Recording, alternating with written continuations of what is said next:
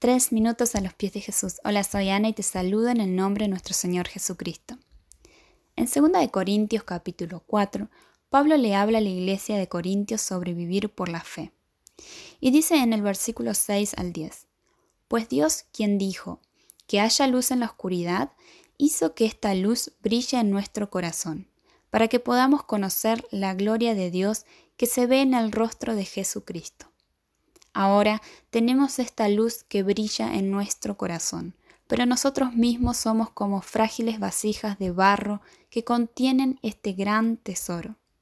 Esto deja bien claro que nuestro gran poder proviene de Dios, no de nosotros mismos. Por todos lados nos presionan las dificultades, pero no nos aplastan. Estamos perplejos, pero no caemos en desesperación. Somos perseguidos, pero nunca abandonados por Dios. Somos derribados, pero no destruidos. Mediante el sufrimiento nuestro cuerpo sigue participando de la muerte de Jesús para que la vida de Jesús también pueda verse en nuestro cuerpo. Más adelante en el versículo 13 también dice, pero teniendo el mismo espíritu de fe, conforme a lo que está escrito, creí, por lo cual hablé, nosotros también creemos, por lo cual también hablamos.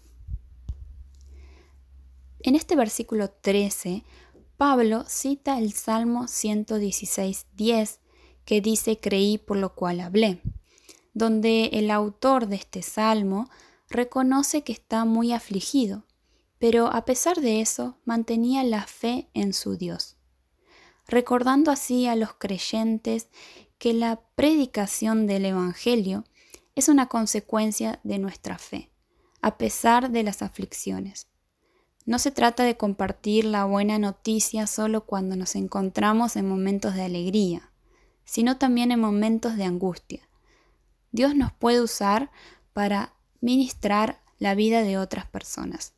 Por eso, si creemos en la palabra de Dios, por lo tanto, hablaremos de ella no solo para nuestras vidas, sino para otros. No se trata de nosotros, siempre se trata de Dios.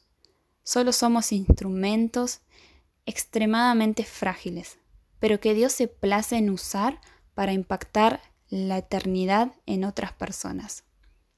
¿Y tú qué piensas de esto? Nos gustaría escuchar tu testimonio u opinión. Nos los puede dejar en iglesialatina.com. Que el Señor te bendiga.